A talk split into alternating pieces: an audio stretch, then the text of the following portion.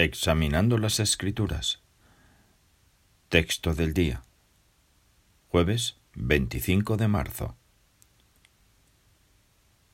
Cristo fue escuchado por su temor de Dios. Hebreos 5:7. En la celebración anual del día de expiación, el sumo sacerdote debía quemar el incienso antes de ofrecer los sacrificios.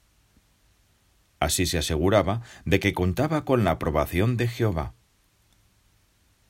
Cuando Jesús estuvo en la tierra, tuvo que hacer algo importante antes de poder ofrecer su vida en sacrificio, algo más importante que salvar a la humanidad. A fin de que Jehová aceptara su sacrificio, tuvo que obedecerle lealmente durante toda su vida. De ese modo, demostró que lo correcto es vivir como Jehová nos manda. Jesús probó que la soberanía de su Padre es recta y su manera de gobernar es justa.